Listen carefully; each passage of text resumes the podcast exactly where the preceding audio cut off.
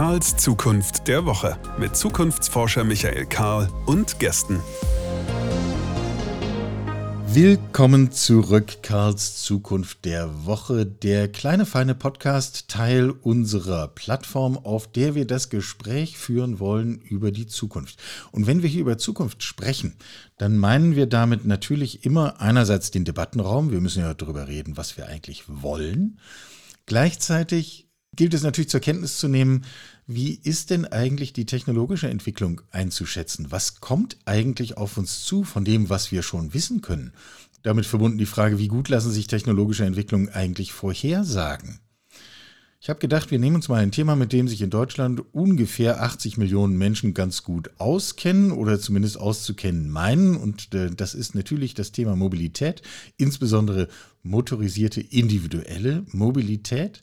Ich habe mir dafür einen Gast eingeladen, ähm, den ich allein wegen eines Stichworts äh, gerne in diesem Podcast haben wollte. Da kommen wir dann sicher gleich drauf zu sprechen. Aber erstmal Hallo sagen. Hallo Martin, Martin Doppelbauer. Wie schön, dass du da bist. Ja, hallo Michael. Freue mich, dass ich da bin. Danke, dass ich da sein darf. Martin Doppelbauer, einmal die Vorstellung, war lange Jahre in Industrieunternehmen tätig, dort mit der Entwicklung von elektrischen Antrieben beschäftigt, also solchen, die vor allem in Maschinen sind und nur dort am Rande im Auto. Inzwischen Seit einigen Jahren hält er eine Professur für hybrid-elektrische Fahrzeuge am Karlsruher Institut für Technologie. Habe ich das korrekt wiedergegeben? Das war ganz hervorragend. Ich sage manchmal hybride und elektrische Fahrzeuge, weil wir uns natürlich jetzt mittlerweile primär mit elektrischen Fahrzeugen beschäftigen, aber der Originaltitel ist tatsächlich ohne das. Die Frage hätte ich dir später noch gestellt. Ich ziehe sie vor. Müsstest du deine Profession nicht irgendwann umbenennen? es gibt ja in Deutschland das schöne Gesetz für die Freiheit von Forschung und Lehre. Das heißt, wenn ich morgen auf den Gedanken käme, mich mit dem Fortpflanzungsverhalten von Salamandern zu beschäftigen, dann dürfte ich das tatsächlich auch. Würde ich natürlich äh, mich ziemlich blamieren dabei. Aber nein, ich muss die Professur nicht umbenennen. Das äh, beruhigt mich.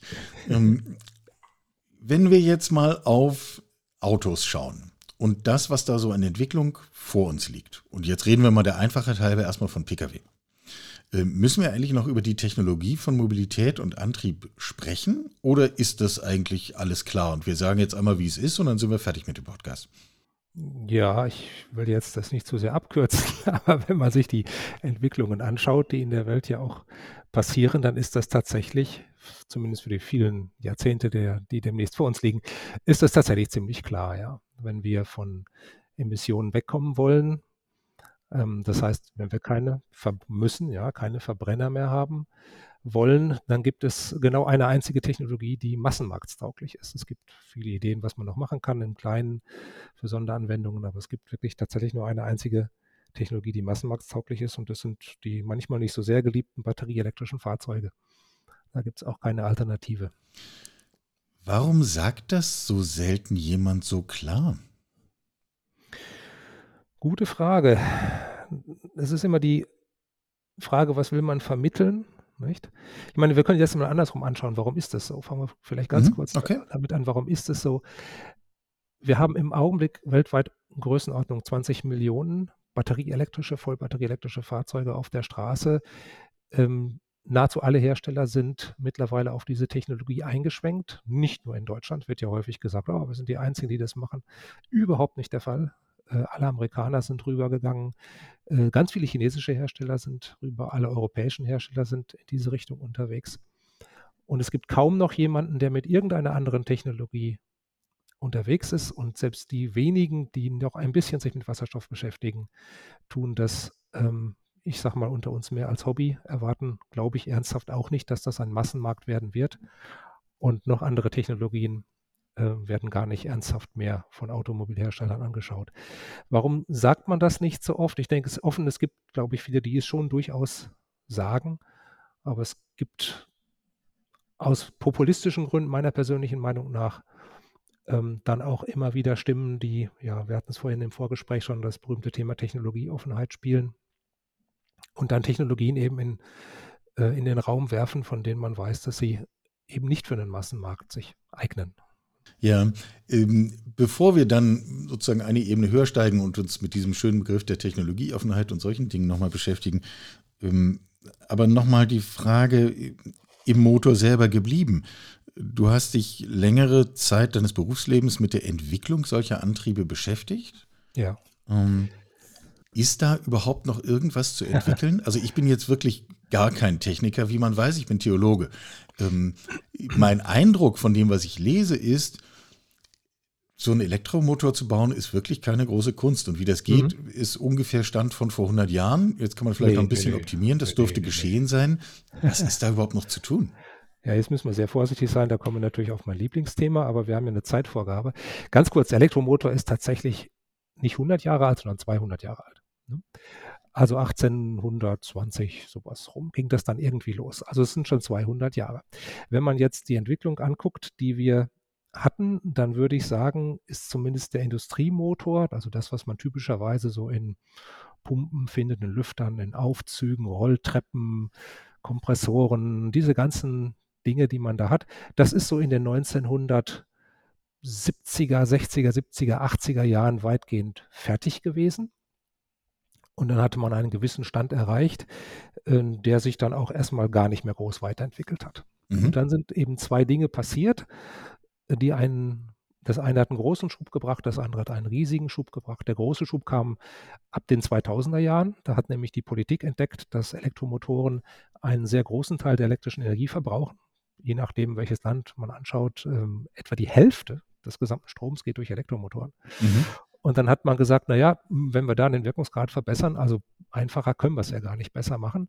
Und es gab dann in USA, in Europa, später auch in Asien einen Druck hin zu Energiesparmotoren, also Elektromotoren mit höherem Wirkungsgrad.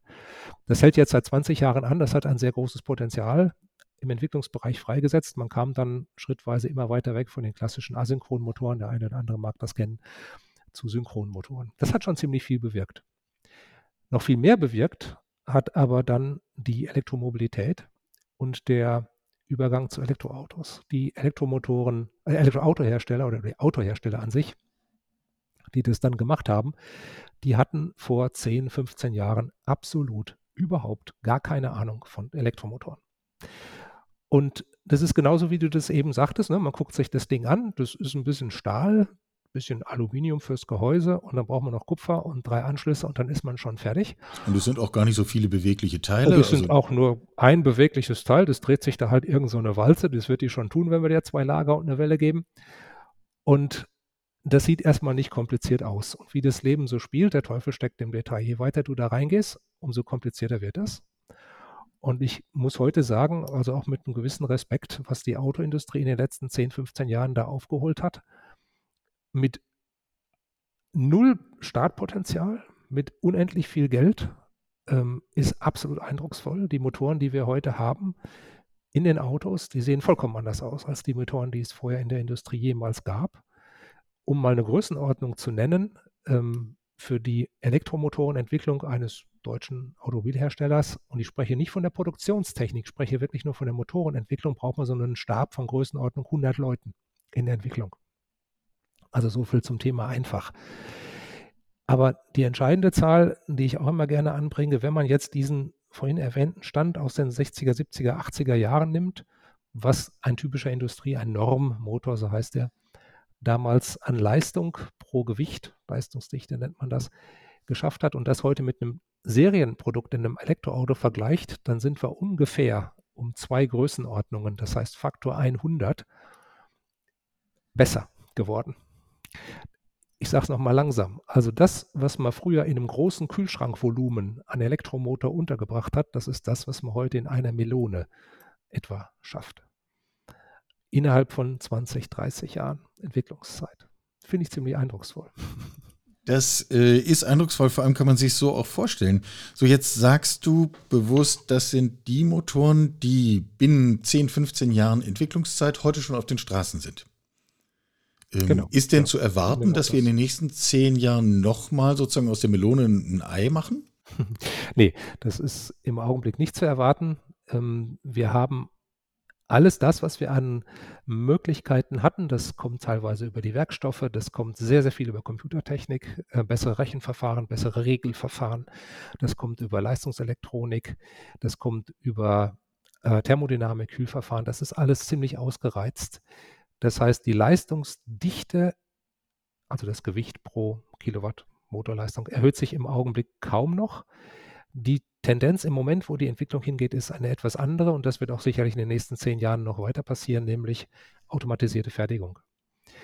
Ich fange noch mal ein bisschen weiter vorne an. Wenn man einen klassischen Verbrennungsmotor hat und so ein bisschen autoaffin ist, dann kann man sofort rausfinden, ist das ein Diesel oder ist das ein Benziner, hat der vier oder sechs Zylinder oder vielleicht sogar noch ein paar mehr. Das merkt man relativ schnell. Beim Elektromotor merkt man das aber überhaupt nicht. Niemand kann rausfinden, ob ich mit einem Asynchronmotor fahre oder mit einem Synchronmotor oder mit Permanentmagneten oder elektrischer Spulenerregung. Das macht die Software alles ähm, oder nivelliert die Software alles. Und dieser, äh, diese Richtung wird sich in Zukunft noch ähm, verstärken. Ähm, die Software wird das Unterscheidungskriterium, Unterscheidungsmerkmal bereitstellen, wo sich Autos dann tatsächlich auch differenzieren und im Hintergrund läuft aber äh, über ganz viele äh, Fahrzeugvarianten ein, ein und derselbe Motor, eine derselbe Plattformmotor. Beim Volkswagen sieht man das heute schon, egal ob man ID3, 4, 5, 7 gibt es mittlerweile, ID Bus kauft, ist alles der gleiche Motor. Ne, beim, beim Daimler das, ist es auch nicht, noch nicht ganz so extrem, aber in vielen Bereichen auch schon. Es gibt ja sogar schon Ansätze, dass man Tesla macht es beispielsweise auch, dass man den gleichen Motor einsetzt und dann per Software ähm, die Leistung freischaltet. Das kann man dann kaufen, Performance-Paket oder so. Ist aber der gleiche Motor. Ähm, und das ist eine Entwicklung, die wir immer mehr beobachten. Ähm, immer höhere Stückzahlen, immer höhere Automatisierung und Motoren spezifisch designt, designt für diese hohe Automatisierung. Und das wird dann das Leistungsgewicht nicht mehr runterbringen. Das heißt also letztendlich für den Kunden das Gewicht des Motors, die Größe des Motors, die Größe des Kofferraums, der übrig bleibt, wenn man den Motor eingebaut hat, das wird sich nicht mehr wesentlich verändern, meiner Meinung nach. Aber die Kosten gehen runter. Die Preise gehen runter. Das ist jetzt der nächste große Schritt im Elektromobilitätsbereich. Die Preise sind noch zu hoch und die müssen runterkommen. Und da wird der Motor, natürlich die Batterie spielt die Hauptrolle, aber der Motor spielt eben auch eine Rolle. Das wird jetzt kommen. Wenn ich äh, dem folge, was du schilderst, dann würde ich mir von außen betrachtet sofort die Frage stellen, warum muss dann überhaupt noch jeder Automobilkonzern seinen eigenen Motor produzieren, wenn am Schluss die Software sowieso den Unterschied macht? Dann reicht es doch eigentlich, Bosch baut so einen Motor und verkauft ihn halt an alle. Ja, das ist äh, ein, ein Gedanke, den man haben kann. Und tatsächlich wäre Bosch überglücklich, wenn das so klappen würde. Die machen ja auch ihre Motoren. Aber da gibt es dann sowas wie Markt und Wettbewerb und da kommt auch ein Vitesco dann kommt ein Male und dann kommt ein Scheffler und die sagen dann, wir sind dann auch noch da und wir bauen unsere Motoren auch. Und ja, wir werden sehen. Ich denke aber, das wird sich konsolidieren in den nächsten 10, 15 Jahren. Es wird sicherlich nicht so viele verschiedene Motoren geben. Also äh, wir berühren jetzt ja in unserem ganzen Gespräch jetzt nicht die Frage, ob es überhaupt künftig ein sinnvolles Szenario ist, dass Menschen losgehen und sagen, ich kaufe mir ein Auto. Das ist ja dann sowieso nochmal eine, eine Metaebene, die, äh, die nochmal an anderer Stelle zu diskutieren wäre. Aber für den Fall, dass Menschen das vorhaben, können wir zumindest sagen, also wenn wir in der Vergangenheit immer sehr drauf geschaut haben, was steckt denn eigentlich für ein Motor unter der Haube, die Frage können wir getrost vergessen, die ist nicht mehr relevant. Die Frage ist die nach allen anderen Daten und die Frage ist die nach der Software. Richtig zusammengefasst? Würde ich genauso sehen, ja. In der Tat. Dieses Thema, brauchen wir noch so viele Autos? Ähm, da fühle ich mich selber auch nicht kompetent. Ich fahre wahnsinnig gerne Fahrrad. Ähm, komme auch in der Regel mit dem Fahrrad an die Uni, also und, obwohl ich 30 Kilometer Strecke habe. Insofern ähm, bin ich da ein großer Verfechter der Frage, ähm, können wir nicht mit weniger Autos besser leben? Aber das ist jetzt nicht unser Thema heute sei es drum, wir werden uns differenzieren in der Tat über andere Dinge, ähm, Qualität, Qualitätsanmutung, Bedienung, Software, ähm, Fahrwerk und solche Dinge. Das wird in den Vordergrund rücken. Jetzt gehört ein Stichwort, glaube ich, dann auch noch dazu, ähm, das jetzt noch gar nicht gefallen ist, aber wenn der Motor schnell einen Unterschied nicht macht, dann ist es vielleicht die Batterie. Mhm. Ähm, äh, ist dort dann der technologische Sprung zu erwarten? Ja, bei der Batterie tut sich ja schon einiges. Ne? Die hat ja in den letzten zehn Jahren, ich glaube, das ist auch in der Öffentlichkeit gar nicht so bemerkt worden, äh, eine ähnlich bemerkenswerte Entwicklung hingelegt wie der Elektromotor. Die Batterien, die wir heute haben, verglichen mit denen in den ersten Elektroautos so um 2011, 12, 13, die hat ja schon etwa Faktor 2 teilweise sogar zweieinhalb in der Leistungsdichte zugelegt. Also, das also heißt, Leistungsdichte heißt immer für den, für den nicht technischen Menschen, der, die das uns zuhört, ähm, sozusagen, wie viel speichern kann pro Volumen. Genau, ich muss mich korrigieren. Energiedichte wollte ich sagen, bei der Batterie ist Energiedichte. Aber ja, genau. Das heißt also gleiche Batterie, doppelte Reichweite. Mhm. Oder bei gleicher Reichweite halbe Batteriegröße. Ähm, und das soll weitergehen. Also man geht tatsächlich davon aus, um jetzt einfach mal ein paar Zahlen in den Raum zu werfen, 120, 100, 120 Wattstunden pro Kilogramm, das war mal so vor 10, 15 Jahren en vogue. Heute sind wir so bei 250, 280 Wattstunden pro Kilogramm, 300 wird schon angekratzt. Man geht davon aus, mit den Batterien, die jetzt in den nächsten Jahren kommen sollen, wird man mittelfristig, ich hoffe bis zum Ende dieses Jahrzehnts, auf 500 Wattstunden pro Kilogramm kommen. Ein Kollege von mir, Maximilian Fichtner, äh, hat jetzt sogar schon in den Raum geworfen, naja, man könnte sich auch vorstellen, dass das längerfristig mal auf 700 Wattstunden pro Kilogramm geht. Das heißt, die Batterien werden tendenziell immer kleiner, leichter, äh, damit auch kostengünstiger und letztendlich umweltfreundlicher. Ein zweiter Aspekt, den ich vielleicht noch anführen darf, ähm, neben dem Gewicht und dem Herstellaufwand ist auch dann das Thema, ähm, wie haltbar ist so eine Batterie, wie lange lebt die und natürlich, wie ist die Sicherheitstechnik? Mhm. Ja? Wie, wie ist das mit, dem, mit der Brandgefahr, die wir ja auch häufig ähm, diskutieren? Die Haltbarkeit, als ich mit dem ganzen Thema so richtig anfing vor 15 Jahren, ähm, hat man angenommen, naja, wenn wir viel Glück haben, schaffen wir ein Autoleben, das ist in Deutschland typisch zehn Jahre, mhm. ähm, mit zwei Batterien. Davon ist man mittlerweile weit weg. Man weiß und man hat heute mit den modernen Batterien die Situation erreicht, dass die Batterie länger hält als das Auto. Mhm. Also diese 160.000 Kilometer, die so ein typisches Auto in Deutschland fährt, die wird weit überschritten von den typischen Batterien, die wir heute haben. Aber das kann natürlich noch weitergehen. Stichwort LFP-Akkus kennt der eine oder andere. Wir sind ja mittlerweile so weit, dass wir auch LKWs ähm, elektrifizieren. Auch das übrigens überwiegend mit Batterien. Und da sprechen wir dann von einer Million Kilometer mit einer Batterie. Und das ist auch durchaus mindestens mit LFP-Akkus ein äh, realistischer Wert. Und dann eben das vorhin erwähnte Thema Brände. Es gibt ja diverseste Studien dazu, die sehr deutlich sagen, dass ähm, Elektroautos weit weniger brennen als Verbrenner und die Brandgefahr wesentlich ja niedriger kommen, ne? ist, ja. Mhm. Aber jetzt, nichtsdestotrotz, es gibt natürlich auch bei Elektroautos den, den Brandfall. Selbstverständlich äh, lässt sich das niemals vollständig vermeiden, wenn man so viel Energie chemisch durch die Gegend transportiert. Und dann ist aber die Frage, wie so ein Brand verläuft. Wird dann von einer Zelle, werden die Nachbarzellen mit erfasst? Wie schwer oder leicht ist es, dass eine Zelle, Zelle entflammt? Und da gibt es durchaus Unterschiede. Mit Lithium-Eisenphosphat-Akkus ist die Brandgefahr nochmal wesentlich niedriger. Und äh, die weiteren Entwicklungen gehen Richtung Festkörperakkus und die sind dann praktisch nicht mehr entflammbar. Trotzdem haben wir ja diese Reflexe, die sitzen ja nicht. Meine, wir denken, vor kurzem hatten wir wieder diese Situation, dass äh, auf so einem Autofrachter vor mhm. der äh, Nordseeküste fängt irgendwas an zu brennen und jede dahergelaufene Zeitung und Nachrichtensendung ja. im Fernsehen schreibt sofort, naja, da sind 500 Elektroautos an Bord, die haben bestimmt, also man weiß es nicht, aber wir prüfen das, ob die nicht angefangen haben. Naja, die, die Aussagen waren ja noch mal anders. Der Captain hat, soweit ich das verfolgt habe, von dem Schiff einen Funkspruch getan, da ist bestimmt ein Elektroauto in Brand geraten, wir brennen. Und dann hat man das ähm, umgemünzt in da brennen die Elektroautos. Ich habe das ein wenig verfolgt, ich weiß nicht, wie weit du da drin steckst, im Thema möglicherweise tiefer als ich. Das Schiff ist ja mittlerweile ähm, gelöscht. Ich weiß Und alle Elektroautos an Bord sind intakt. Genau, alle Elektroautos an Bord sind intakt. Da ist also genau überhaupt keins gebrannt. Ähm, ja, was soll man dazu sagen? Ja, das Interessante sind doch diese Reflexe. Also, und da steht dann schon ja in einer gewissen Spannung zu dem, was du am Anfang gesagt hast. Du hast am Anfang gesagt, völlig klar, unter der Motorhaube der Zukunft ist ein Elektromotor fertig aus. Und zwar ja. eines batterieelektrischen Fahrzeugs. Batterieelektrisch, ja. Es geht tatsächlich nicht ähm, und gleichzeitig haben wir diese merkwürdigen Reflexe im Kopf, dass äh, irgendwo brennt was und es war das Elektroauto und äh, außerdem fährt es nicht weit genug und außerdem ist die Batterie bestimmt wahnsinnig giftig und wenn sie nicht giftig ist, dann ist sie mit äh, Ausbeutung von Kinderhänden hergestellt worden und also ich finde ja, diese gibt, Fallhöhe schon enorm. Es gibt noch viel mehr Reflexe, nicht? Man braucht unendlich viel Wasser, um eine Batterie herzustellen. Mhm. Zum Beispiel, das ist so ein Reflex. Nicht? Ist zum Beispiel sind das Größenordnung, das hängt aber sehr davon ab, wie man das macht, sind 80.000 Liter, die man da braucht. Das ist ziemlich viel. Ja. Äh, man braucht aber auch Wasser, um Benzin herzustellen. Und wenn ich jetzt einen Verbrenner nehme und das Benzin, was er in seiner Lebenszeit typischerweise 160.000 Kilometer verbraucht, dann sind das ungefähr zehnmal so viel Wasser. da spricht aber keiner drüber.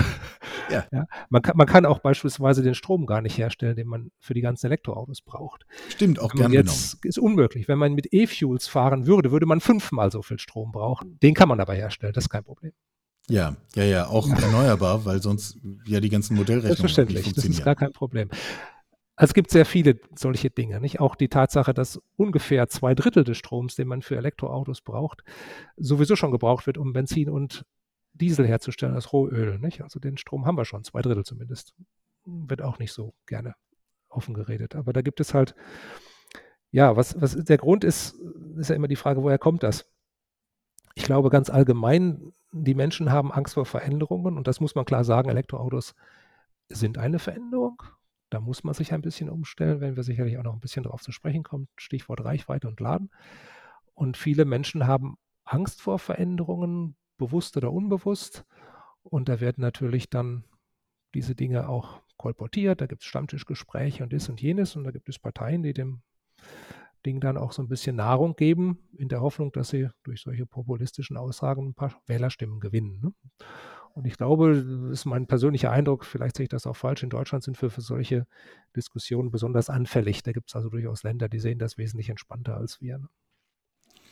Es hat möglicherweise damit zu tun, wie sehr auch so eine äh, wirtschaftliche Identität äh, an der Fähigkeit hängt, halt Verbrennungsmotoren zu bauen. Nicht? An diesem Bild, wir sind die tollsten Ingenieure und wir können die komplexesten ja. Systeme. Ähm, damit haben wir halt sehr lange angegeben. So ein bisschen so wie auf dem Schulhof, wenn auf einmal der Gegenstand dessen, mit dem ich sehr lange angegeben habe und geprahlt habe, sich in Luft auflöst, dann ist halt schwierig. Das ist sicher ein Thema. Und das ist auch das, was wir beispielsweise im Moment sehen in China. Ne? China hatte ja immer schon eine Autoproduktion, die war nie in irgendeiner Weise weltweit relevant, nie wettbewerbsfähig.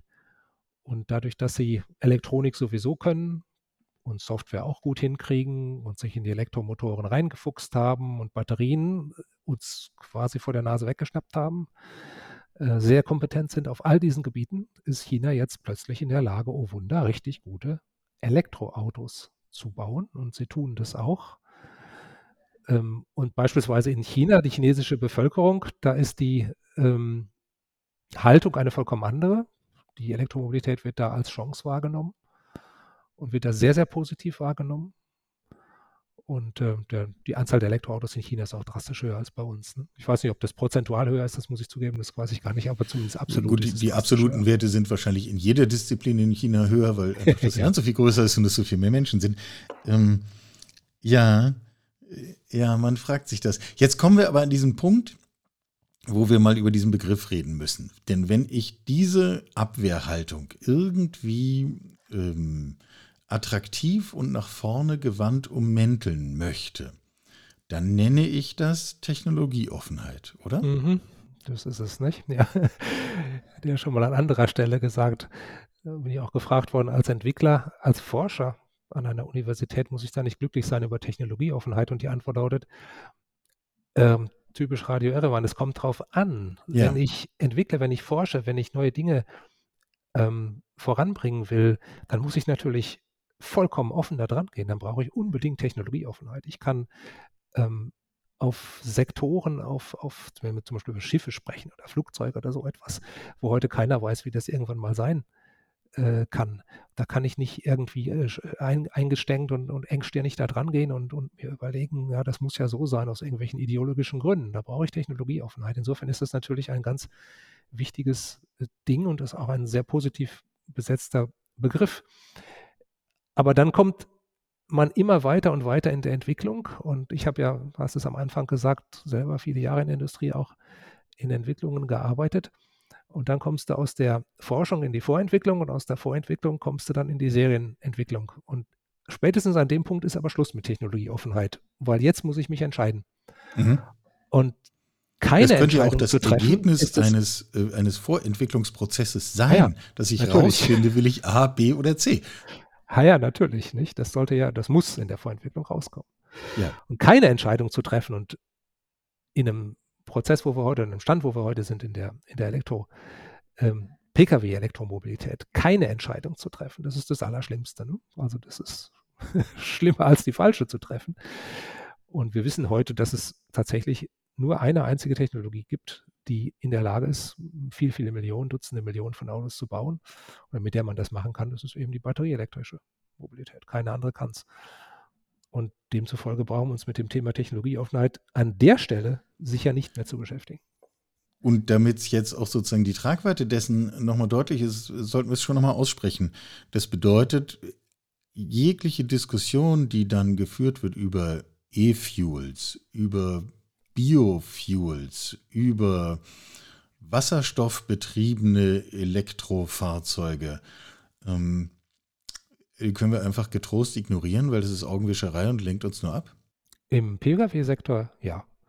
Eindeutig ja. Man sieht ja schon die Schizophrenie. Auf der einen Seite sagt man, man will die E-Fuels haben, damit Altfahrzeuge, die noch Verbrennungsmotoren drin haben, die auch noch 10, 20 Jahre fahren werden, damit die auch sauberer werden. Und da sage ich ganz unter uns, ich glaube das zwar nicht dran, dass das irgendeiner bezahlen kann, aber das ist ja zunächst mal eine Argumentation, die ist ja so erst erstmal nicht von der Hand zu weisen. Hat eine gewisse Schlüssigkeit, ja. Und dann sagt man, wir wollen aber nach 2035 neue Fahrzeuge zulassen, die ausschließlich mit E-Fuels laufen. Klammer auf. Und damit den Altfahrzeugen die E-Fuels wegnehmen. Klammer zu. Und da macht die ganze Sache wirklich überhaupt keinen Sinn mehr. Ne? Warum sollte man denn das tun? Ja, ich verstehe es auch nicht. Erklärst du mich mir? Also. Ja, ich, es ist so ein bisschen das alte Rom, teile und herrsche. Ne? Je, je, mehr Verwirrung ich stifte und je mehr Optionen ich eröffne, umso verwirrter sind die Kunden und die Bevölkerung und so mehr bleibt es bei dem, was wir immer schon hatten. Wenn man sagt, ich will keinen Fortschritt, dann ist es schlecht. Wenn man sagt, ich will Technologieoffenheit, ist es toll, läuft aber aufs Gleiche hinaus. Ne? Um es mal deutlich zu sagen. Soll also heißen, also wir, wir reden jetzt ja am Beispiel der Elektromobilität ähm, über dieses Stichwort Technologieoffenheit. Ähm, das kommt ja aber auch in anderen Bereichen durchaus vor. Ließe sich diese, diese Regel, wie du es gerade geschildert hast, zu sagen, also in einer Forschungsphase, in der ich unterschiedliche Nein. Herangehensweisen erkunde, da ist es sinnvoll, maximal technologieoffen an Fragestellungen heranzugehen? Das ist notwendig absolut notwendig. Nee, also ich spreche gerade wirklich von äh, PKWs oder etwas allgemeiner gesagt von Entwicklungen von Produkten, die wir schon sehr, sehr lange in der Forschung, Vorentwicklung haben, wo sich deutlich rauskristallisiert hat, in welche Richtung der Hase läuft. Dann muss man die Entscheidung treffen und da muss man äh, da auch in diese Richtung weitergehen. Ähm, das gilt ausdrücklich nicht für andere Bereiche. Also ich glaube, niemand wird heute in der Lage sein zu sagen, wie sich das mit der Schifffahrt entwickelt, wie sich das mit Flugzeugen entwickelt. Äh, auch im Schwerlastverkehr gibt es da durchaus noch eine ganze Menge an, an Fragestellungen, äh, die ungeklärt sind. Und da würde ich mich auch jetzt nicht hier hinstellen und sagen, das muss so und so werden. Mhm. Nicht, nicht, aber im Pkw-Bereich ist, ist der Fisch geputzt, wie man so schön sagt. Also da weiß man, wie es wird. Ähm, aus vielerlei Gründen, die könnten wir auch noch ein bisschen besprechen, wenn du magst, aber äh, da ist das Thema wirklich rum. Naja, du, du hast es ja geschildert, ähm, beginnend bei der Frage, wie viel Energie wollen wir eigentlich einsetzen und wie viele Emissionen wollen wir eigentlich zulassen ähm, genau. für den Zweck, dass wir uns und Dinge von A nach B bewegen. Genau, und dann kommt die Frage der Verteilung. Das ist natürlich bei synthetischen Kraftstoffen leicht, bei Wasserstoff extrem aufwendig. Ähm, dann kommt die Frage der Onboard-Energiespeicherung, ist wiederum bei synthetischen Kraftstoffen zugegebenermaßen leicht, bei Wasserstoff extrem aufwendig. Dann kommen Themen wie Sicherheit und, und vieles andere mehr. Ne? Kosten, Lebensdauer, Langlebigkeit, Haltbarkeit, was da alles dann eine Rolle spielt. Ne? Wenn wir dann aber auf unsere batterieelektrischen Fahrzeuge der Zukunft schauen, ich habe jetzt gelernt, der eigentliche Motor wird sich in Zukunft gar nicht so wahnsinnig von dem unterscheiden, was wir heute haben. Die Software wird sich möglicherweise weiterentwickeln. Batterietechnik wird sich nochmal deutlich weiterentwickeln von dem, was du geschildert hast. Ähm, Welche Veränderungen haben wir denn an, aber dann wirklich vor der Nase? Also mit welchen Veränderungen meiner persönlichen Mobilität muss ich dann auf absehbare Zeit rechnen? Ja, das ist eine gute Frage. Meine Vermutung ist nicht allzu viele. Ähm, wir hatten ja schon mal das Thema angerissen, brauchen wir so viele Autos, wie wir heute haben? Das ist ein Gebiet, auf dem ich mich nicht so furchtbar sicher fühle. Ich habe da natürlich eine klare Meinung dazu. Aber das Ohne dass wir es jetzt diskutiert haben, würde ich annehmen, dass wir dieselbe Meinung vertreten an dieser Stelle. Ja, ich vermute ja.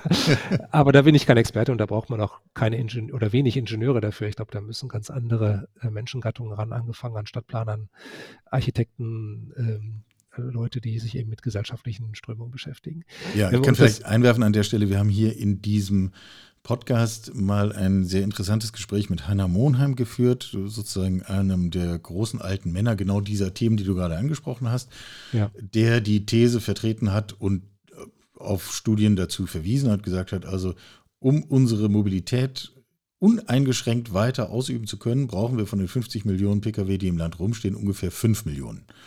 ähm, wenn wir sie denn angemessen und besser nutzen. Also reine Nutzungssteuerungsfrage. Und jetzt kann man sagen, vielleicht ist er zu streng, wir brauchen nur 10, sind trotzdem 40 Millionen übrig. Also äh, nur um das mal in der Größenordnung zu geben, in den Shownotes findet sich der Link zu der Podcast-Folge. Wer das da an dieser Stelle vertiefen kann, äh, möchte, der kann das dann gerne tun. Aber Entschuldigung, wollte ich nur eingeworfen haben, um, um mal die hier den, diesen Querverweis zu machen. Ja. Bleiben wir beim elektrischen Pkw. Was wird sich tun? Es gibt eine, eine, eine Tendenz, die ich als sehr angenehm sehe, nämlich der Elektromotor und der elektrische Antrieb in, in Summe braucht ja we wesentlich weniger Platz. Und dieser Platz wird beispielsweise heute dazu benutzt, ähm, dass man den Fahrzeugen mehr Kofferraum mitgibt. Tesla hat und viele andere haben der Satz aber als erstes gemacht, einen Kofferraum nochmal unter der Fronthaube, der gar nicht mal so klein ist. Ähm, es gibt äh, häufig im, im, Kofferraum unter dem eigentlichen klassischen Kofferraum dann nochmal einen im Englischen heißt das Well, Brunnen, weil er das übersetzt. Also einen weiteren, mhm. äh, gar nicht so kleinen Raum, wo man dann auch nochmal Dinge reinbringen kann. Also es wird mehr Platz geben. Das ist äh, eine klare Tendenz der Elektroautos. Auf der anderen Seite sieht man eben seit einigen Jahren die Tendenz, dass die Leute immer größere Autos kaufen. Größer und größer und größer und größer. Und die Elektromobilität ändert daran ja zunächst erst einmal gar nichts.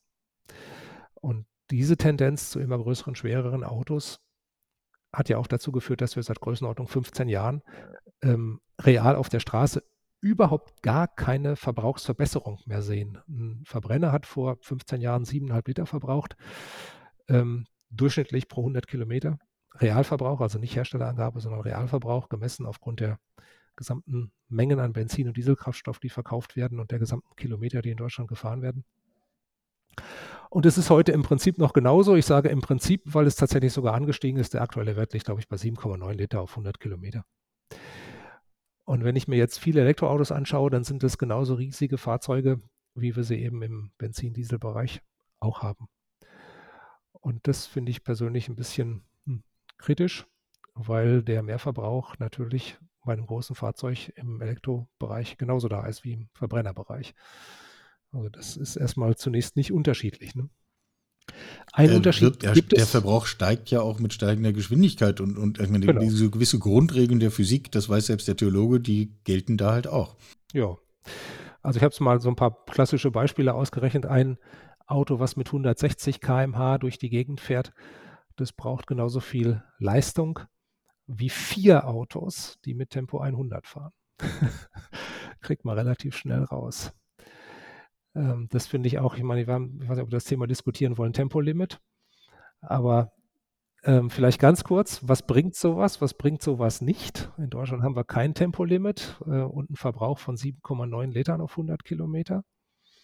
Wenn man jetzt mal sich anschaut, Österreich und die Schweiz. Hm, Schweiz fährt ja sicherlich im Durchschnitt keine kleineren Autos als in Deutschland und außerdem haben wir relativ viel mehr Anteil an Bergfahrten.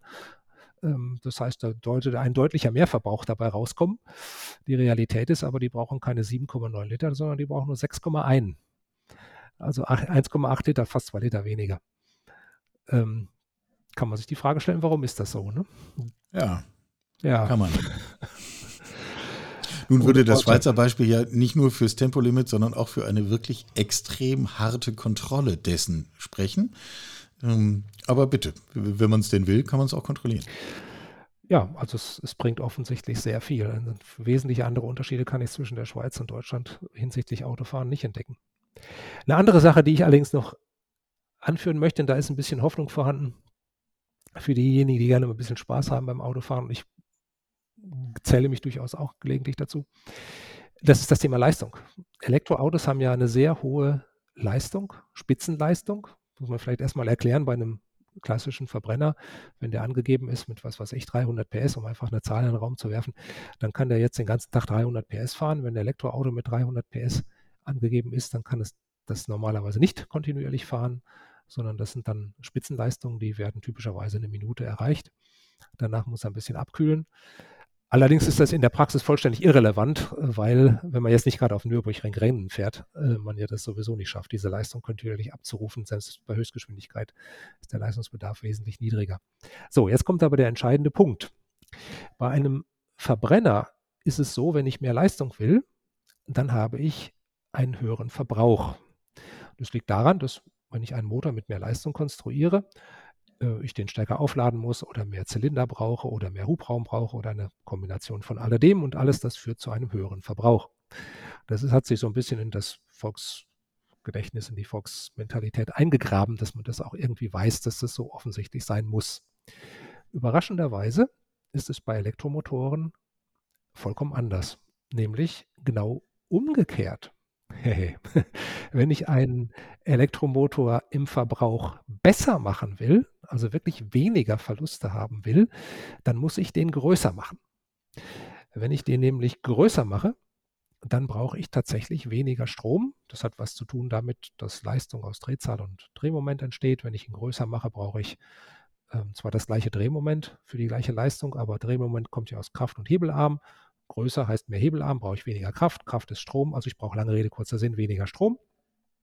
Natürlich hat der größere Motor mehr Wicklungen, hat einen höheren Widerstand, aber die wesentlichen Verluste, kennt vielleicht der eine oder andere aus dem Physikunterricht, sind Strom-Wärme-Verluste und die gehen nun mal mit I Quadrat mal R. Mache ich also einen Motor größer, geht mein Strom zurück und mein Widerstand rauf, aber der Rückgang des Stromes ist in den Verlusten deutlich stärker sichtbar als die Erhöhung des Widerstandes. Lange Rede, kurzer Sinn, großer Motor, besserer Wirkungsgrad. Dieser größere Motor, der kann dann aber auch kurzzeitig richtig viel Leistung. Das sind dann diese Motoren, die dann auf dem Papier 600, 700, 800, zum Teil 1000 PS haben. Ja, das sind dann diese Motoren. Die haben die nicht nur auf dem Papier nebenbei bemerkt. Stimmt. Das kann man dann auch abrufen. Aber ich meine, das ist natürlich, das sind schon Leistungsklassen, die hat man jetzt im normalen äh, Pkw dann nicht mehr, also nicht mehr in denen zumindest die in Serienproduktion üblicherweise verkauft werden. Aber in einem Serienauto haben wir heute auch, in einem Elektroauto, die kleinen fangen so bei 200, 300 PS an. Sagen wir mal 200. Ne? Und dann ist man aber sehr schnell, wenn man einen Doppelantrieb nimmt für ein Allrad, sehr schnell bei 4, 5, teilweise auch noch mehr 100 PS. Und das ist nicht ausdrücklich schädlich für den Wirkungsgrad und Verbrauch, sondern ganz im Gegenteil.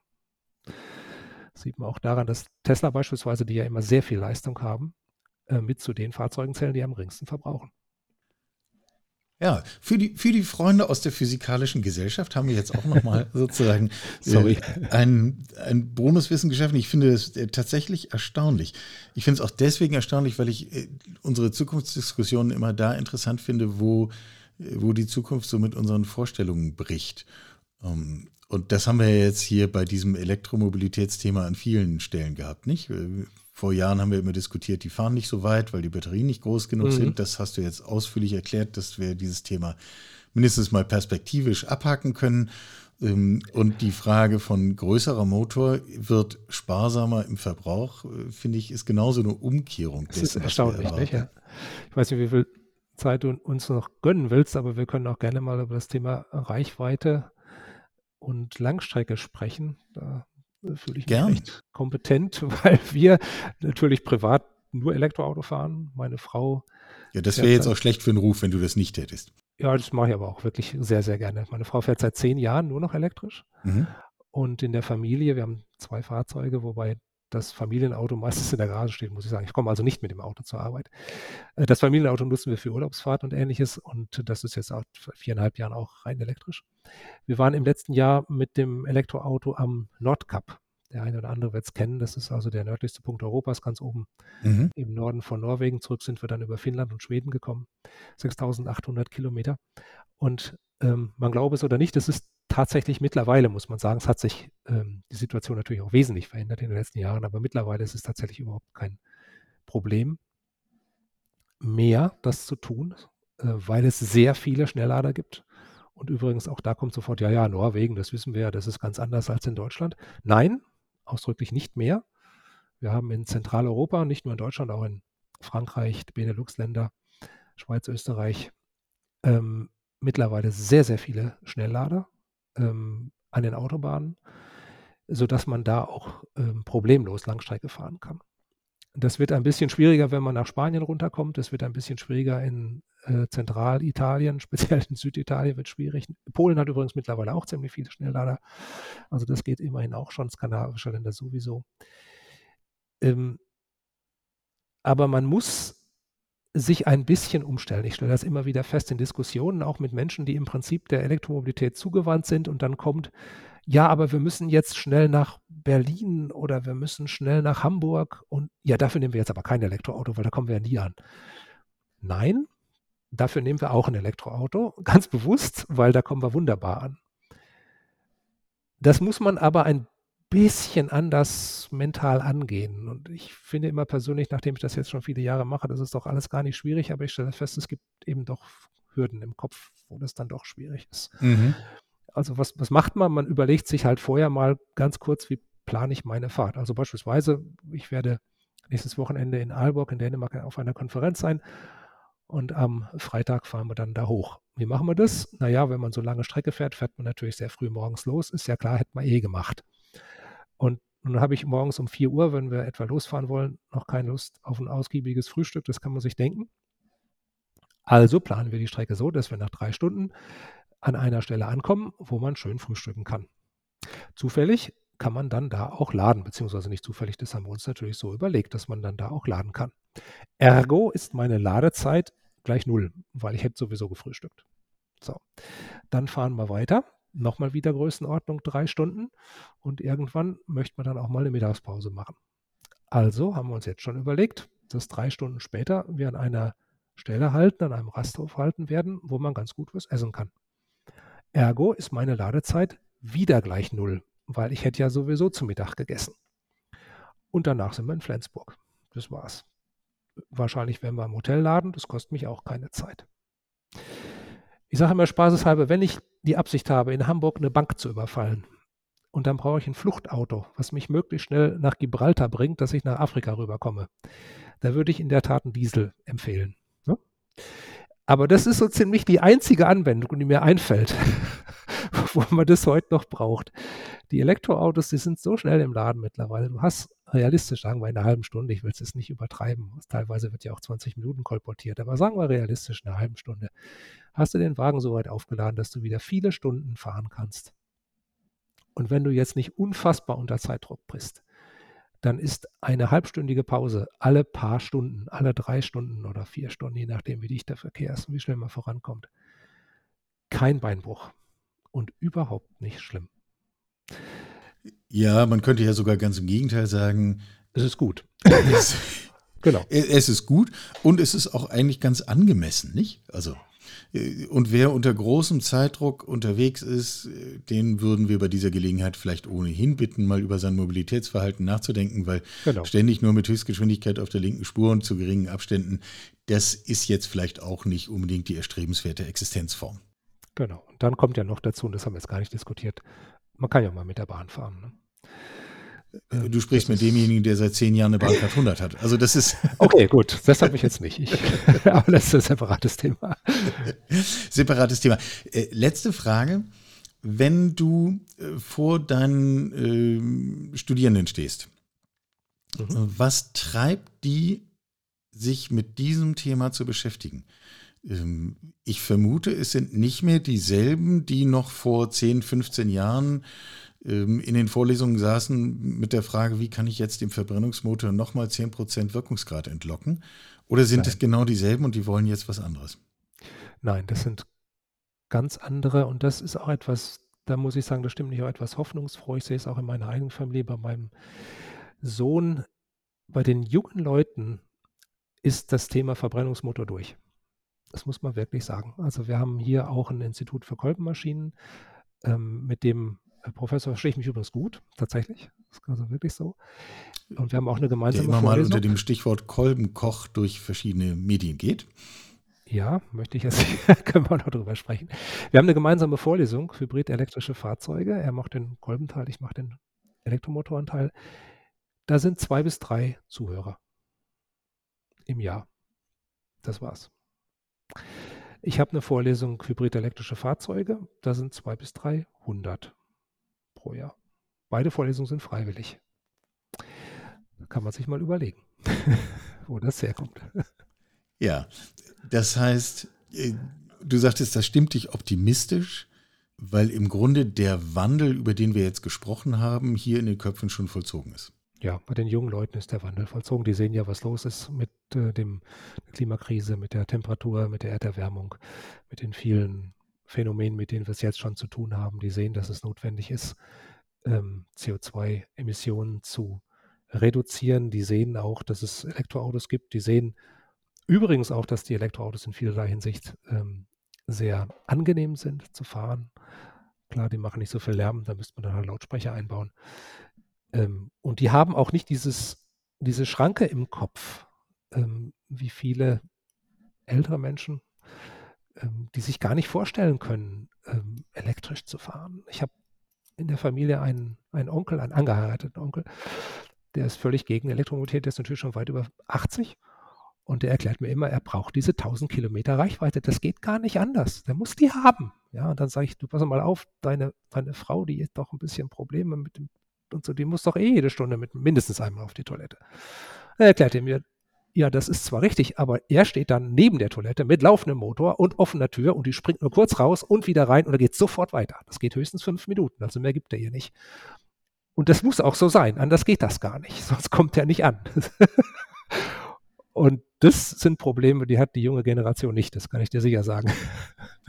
Also an dieser Stelle herzliche Grüße an diese Dame. Ähm, wir wollen ja, tut mir immer leid. unfallfreies Mobilitätsverhalten wünschen. Wir haben einen großen Rundumschlag gemacht über die Frage der Zukunft von motorisierten individuellem Mobilitätsverhalten. Wir haben gelernt, unter der Haube, ob vorne, hinten, oben, unten, wo auch immer, befindet sich in Zukunft batterieelektrische Technik. Ähm, wir haben darüber geredet, was das bedeutet und wir haben darüber geredet, was das eigentlich in unseren Köpfen ausmacht und äh, wie eigentlich dieser Begriff der Technologieoffenheit in diesen Kontext passt und wo eigentlich Technologieoffenheit am Ende auch nur ein vornehmes Wort für Entscheidungsschwäche ist. Ähm, das Ganze besprochen mit Martin Doppelbauer, Professor Hybrid elektrische Fahrzeuge. Jetzt sage ich es nochmal in der vollen Form, was auch immer du dann zu Salamandern in den Vorlesungen berichtest. am Karlsruher Institut für Technologie. Martin, ganz herzlichen Dank für deine Zeit und deine Einsichten. Ja, danke schön, Michael. Sie hörten Karls Zukunft der Woche, ein Podcast aus dem Karl Institute for Human Future.